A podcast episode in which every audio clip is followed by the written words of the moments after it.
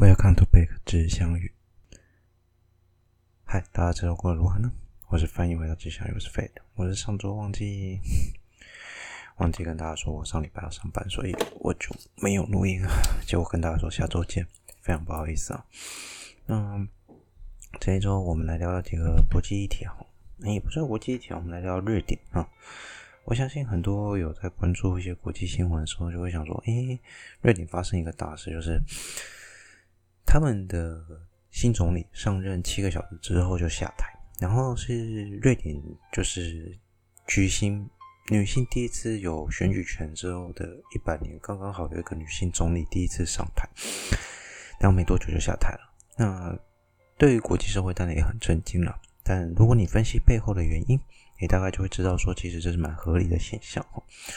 接下来说，瑞典也分左右派。那我们会待会会说它的左右派跟我们的不一样。我之前也曾经说过，嗯、一个政坛的左右派在不同国家会有不同的定义方式哈。当然，所谓的光谱还是会有所谓的比较保守偏，你不能说它是旧派思想，就是它比较做任何决定比较不会那么的。思考那么往前啦，例如说可能一些绿色能源的使用啊什么的，他比较不会那么 care 那些题目、那些议题，所以我们都称他为守旧派。那比较保守了，那另外一边就是比较进步派的思考。OK，那他们一样有分了。那这次主要问题是保守派总共有三个党，那这三个党组成了一个算是同样的比较大的在野党。那当新的总理、哦，我们要先讲一下瑞典的制度。对不起，瑞典的行政制度是内阁制。内内阁制就是好了，我我都是比较说比较难听啦，就是球员兼裁判。内阁制的国会的大党，也就是他是占多数党的那个党主席，也就是说有所谓我们民进党讲党主席就是蔡英文嘛的党主席，就是会被选为国会的，就是他们内阁里面行政部门的。总理，或者是所谓的嗯，我们会说他是那个什么首相啦。对，有些国家会说是首相，也因为这样子，所以变成是说他们的立法跟行政，通常那个字有点就是立法跟行政比较不会有脱钩的问题，因为他们都是绑在一起的，有点球员兼裁判。他们立了法由他们的大党去执政嘛。那这么说好了，那其实瑞典的行政制度目前来讲。我们所谓这次上任的女总理，哦，她所在的政党叫瑞典社会主民主党。那社会主民主党，它跟另外一个绿党有组成联合政府。这次她当选之后组成联合政府。那另外三个保守党组成联合的在野党。那组成了这样的政党，那为什么会造成她七个小时之后下台？原因在于他们在议会选举完之后，他们就马上进行第一个立法立案的问题，就是。要审明年的预算嘛？你一个国家的运运作总要有预算嘛？那绿党跟他们所在的这次女总理，她所所在的政党提了一个预算案。OK，那当然这个预算案有很多种版本啊，每个政党也都可以提。那当然保守派也不意不意外，他们也有提。结果通过的就是保守派的。那保守派的一旦通过之后，你这可想而知，所谓进步派的，我们所谓的左派思想的人，他怎么可能会花一整年的心力去执行跟他思考、跟他的想法完全不同的预算案？所以在这个状况发生之后，你说那也没有必要下台，对，也没有必要下台。但是问题是在于，绿党在当时之后就觉得有点心灰意冷，所以他选择跟社会民主党脱钩。那社会民主党一旦脱钩之后，就变成说这个联合政府已经不存在了。那联合政府不存在的情况下，政府要维持运转就相对困难。所以我觉得很多人说这个怎么讲，就是说这个是一个行政上的政治责任。他所以他很多人都称赞他的政治责任下台，然后就觉得他很棒。台湾人站在角度是这样，但我还会提另外角度。当联合政府不存在的时候，这个政党本来就很难去执行他下一阶段的工作，因为我们一开始是，呃，应该说他本来是站在我们这边，他现在跟我们脱钩，当然也有可能还是绿党也有表示说，如果女总理她下台之后要再出来选，他是表示支持，也就是说，虽然是联合政府垮台了，但是问题是，他还是愿意支持社会民主党。可是问题是，这样的政府不存在，一开始设定的政府目标已经不一样了，所以变成说，其实政府的结构原本设定的政府结构已经崩坏，那他自然而然的也很难去执行接下来任务。那原则上，他除了 自己走人还能干嘛？我说实在话，他有行政政治责任，当然他可以选择死皮赖脸的待在那里，但不如他先离开。毕竟社会民主党在瑞典目前的内阁三百八十九席中，它仍然是一个比较大的党派。那这样比较大的党派会有就会有一个问题，这个比较大的党派，它还是拥有还是会就是等于说，党主席还是那个安德森的女总理，那她一样会当选，也是一样有机会当选。可是他先离开之后，他可以做什么事情？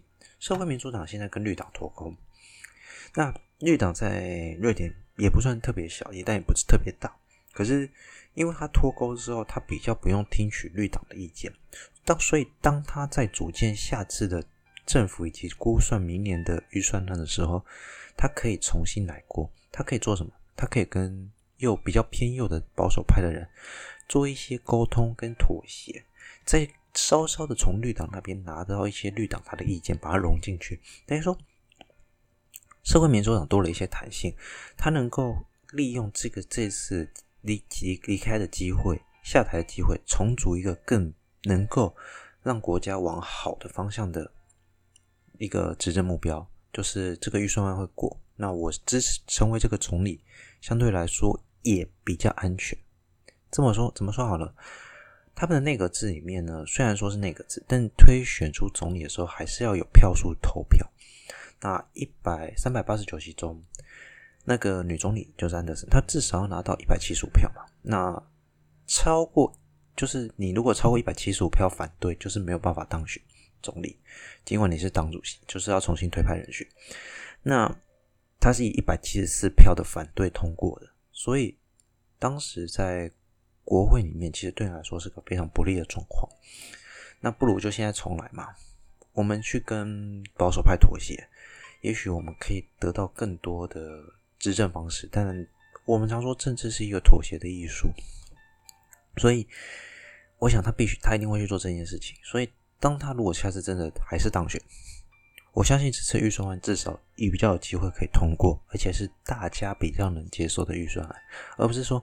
当然，我们可以说，你如果用一个思考方式，我们现在都觉得右派思想不太好，就是强大的右派思想不太好。那我们可以这么说，比较激进的右派的的，他们可能真的是在扯后腿。但是如果是温和的右派，就是他可能真是比较理性的右派，他可能并不是想扯你后腿，他是真的觉得你们左派提出来，左派有个缺点啊。我们常说进步派思想会有一些太理想化的状况。那这些太理想化的状况就会产生说，他们的政治的预算可能不是那么的有理想和现实，所以变成说右派可能是这么觉得，所以提了另外一个预算案，这也这也不是不可能。当然，我们现在就要来讲，其实，在瑞典的制度上，哦，我们瑞典是一个非常进步的国家。我现在就要来讲，瑞典他们其实是一个偏左派的国家，而且是。社会民主主义的民主国家哦，听到这里就觉得很奇怪，哎，社会民主主义不是共产党吗？我曾经就说过，任何民主国家有时候到最后都会有点像共产党。为什么？社会福利。瑞典是一个非常，我们都知道，瑞典是一个社会福利非常非常高的国家，非常非常好。那他课的税当然就很重，所以。社会民主党，他常年在瑞典执政，超过了一百多年的时间来讲，他其实实际上是没有在大选输过。那他们打的标题就是：我给你很好的社会福利，但我会扣很重的税啊。所以，可是瑞典人也没反对嘛。所以，事实上，他的福利很好。那因为这样社会福利，其实你要想到一件事：社会主义的概念其实就是要照顾底下的人，而且他们也有追求实质平等的问题。所以也就是说，他认为每一个人都是平等的，所以社会主义他会用很多的社会福利追求这个所谓的实质平等。那这样的制度，坦白说，在台湾你就会发现，其实台湾也是这样。台湾的社会福利制度越来越好，有趋于比较完善的阶段。但你有没有发现，我们课的税有时候也越来越多？所以，当政府在提高税率的时候，不要抱怨，因为那些东西你也用得到。当然，你会说我用的比较少，对。但是我们的社会福利就是要像共产主义一样嘛，追求实质的平等。所以，这个实质平等的概念是什么？就是你以后看到街友，不要对他不尊重。有些人可能看到街友觉得对他不尊重，我告诉你，他拿的福利比你多，你缴的税就是要养他。这就是一个社会制度的共共荣共富的概念。然后你会想到“共荣共富”这句话怎么在哪里听过？呃，对，中国讲过。所以共产主义没有不好，他追求的是一个平等的状态，只是这个平等必须是实质平等啊，以不平等为之而追求的平等，就是在正常合理下的不平等是合理的，因为你总不可能叫一个街友纳的税要比你多吧？你有钱了，你当然要纳更多税啊，你要缴的税率更高，所以。政府每年都会调整一些税率制度是正常的，因为他必须要想办法赚取更多的税收，而追求实质平等。OK，这就是所谓社会主义的最最基本的这些概念。那所以说，可是你看哦，这样的概念在一个社会主义的老牌国家哈，瑞典实行社会主义超过一百年，比中共还久。你要想这件事情有多好笑。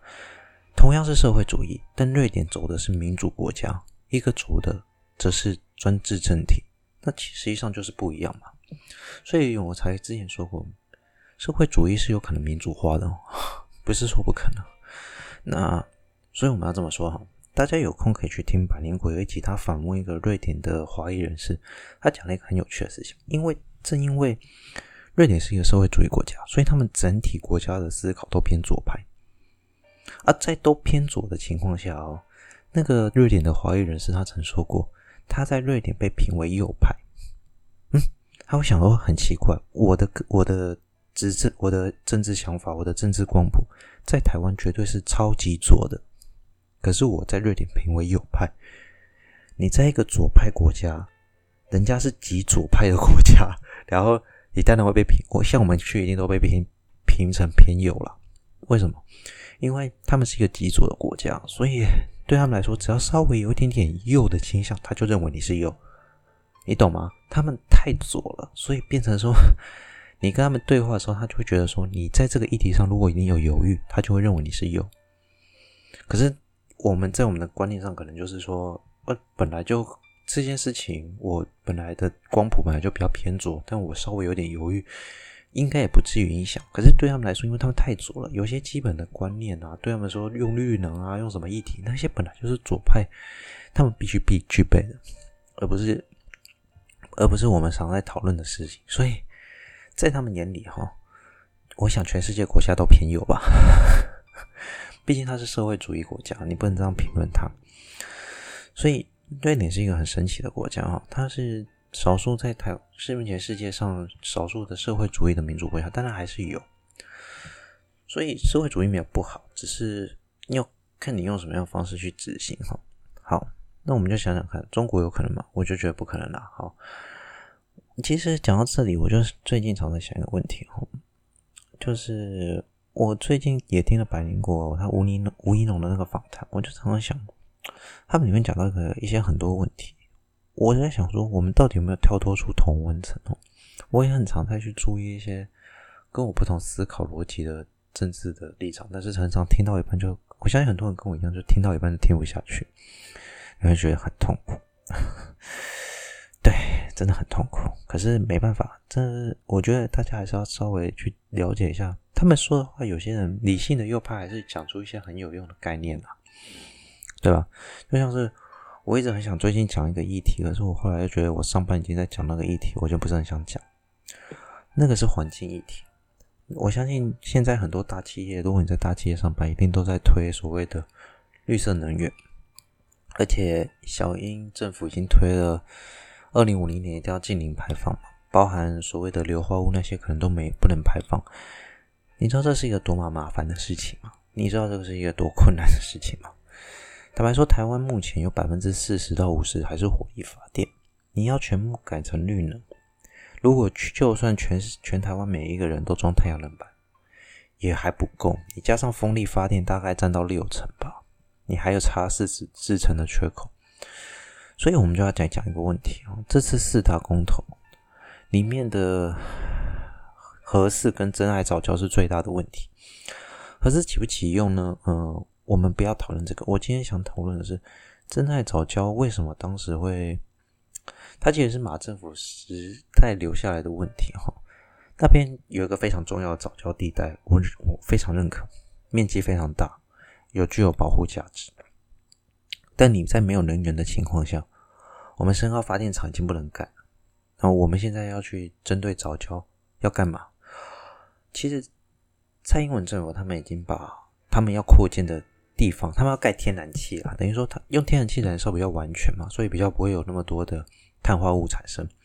那他们要把原本马英九政府时代留下来规划的那个土地新建面积缩小，大概占二十三公顷，与比原本要大概五六十公顷缩减了一半哦。那这样缩减的情况下，当然环保人体团体还是会觉得反对，他觉得还是有影响。但是人家都已经通过环评了，我得说，蔡英文政府已经通过环评，但你会说这可能有一些政治内幕。可是我相信那些专业人士也一定在某些程度上有妥协才会这么做。你不要说政治内幕，你说单单就环评是请专家来评断嘛？那一定会对早教生态有影响，一定会，一定会，一定会，百分之百会。可是我就是说一句，台湾人真的打算用爱发电吗？我得说了，二零三零年。如果是个指标，因为通常我们目前，如果你在大企业上班，你也知道，二三二二零三零年是目前许多推广所谓的绿能的各个评比中的一个指标。你二零三零年如果能减二十五趴，甚至于一半以上，你二零五零年就比较有可能达成净零排放，也就是碳中和，没有排放东西。但是问题是，二零三零年距离我们现在。你今年已经要结束了，你只剩下八年不到的时间，你要如何去把我们原本的碳量从原本的这么多减掉二十五趴，甚至到一半？这是非常困难的事情。你要瞬间减量，你如果要这么想的话，你就要想一件事：台电目前的台中火力发电厂直接降载二十趴，因为它直接要把能量降降低它原现在的一半嘛，就是全全台湾的能量占比。四十趴的地方到五十趴地方，要降到二十趴到二十五趴，也就是说，台中火力发电厂要降载一半。我跟你讲，这就不是一个用爱发电的问题，是中国那个动不动断电啊，东北要用暖气没暖气用的状况就会发现在台湾哦，我是百百分之百会发生。然后这时候，如果真爱早教又被反驳通过，就是说。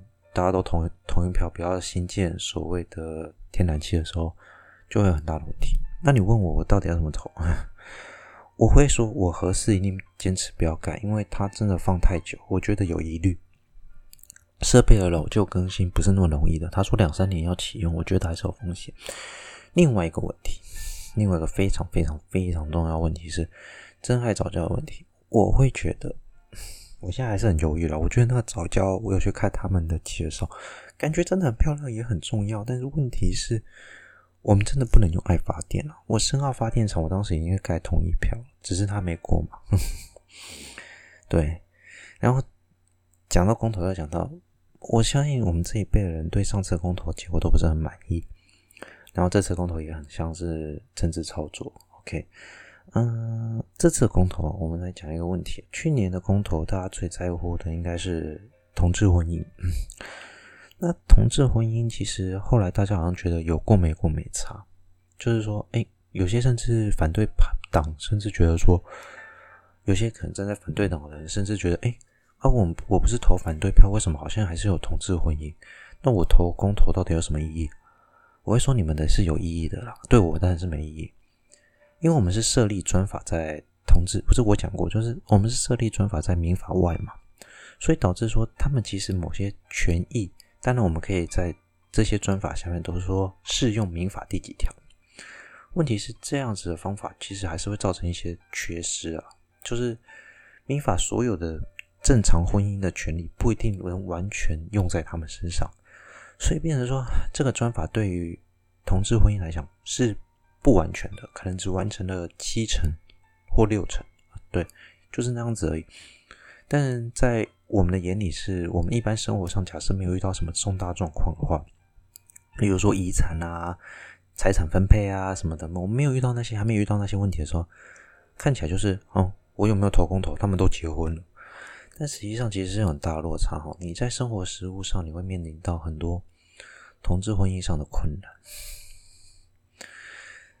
同志婚姻其实包括现在同伴联盟，他们也在发起，就是如果今天是一个异国恋，他们要从那边证明说我有嗯、呃、喜欢的人，或者是我女朋友或男朋友在这里，或者甚至他们是在异地工作的夫妻，哦，不要说夫妻啊，就是男男同志或女女的结婚的话。会发生一个状况，就是他们不同国籍，可是他们很难去证明他们之间的夫妻关系，也就是婚姻关系，他们很难去证明这件事情。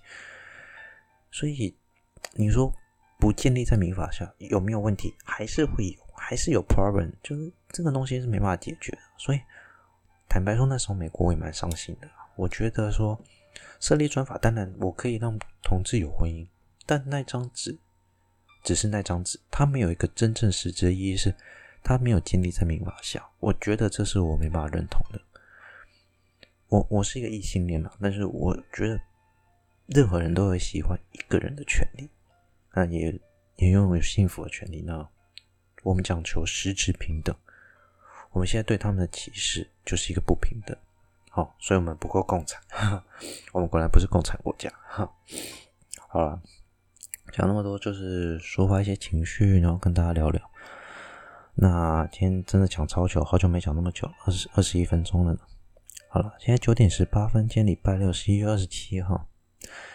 我下礼拜六如果没意外，应该还是会录音啊。然后可能之后会停一两个礼拜，因为我可能十七号还有二十圣诞节那天也要上班，所以可能接下来十二月可能会录一次而已。啊，先预祝大家圣诞节快乐哦，还有。最近是感恩，前几天感恩节，感恩节快乐，祝大家愉快一天。我是飞特我们下周见，拜拜。哦，今天好像有点太犹豫了，不要太介意。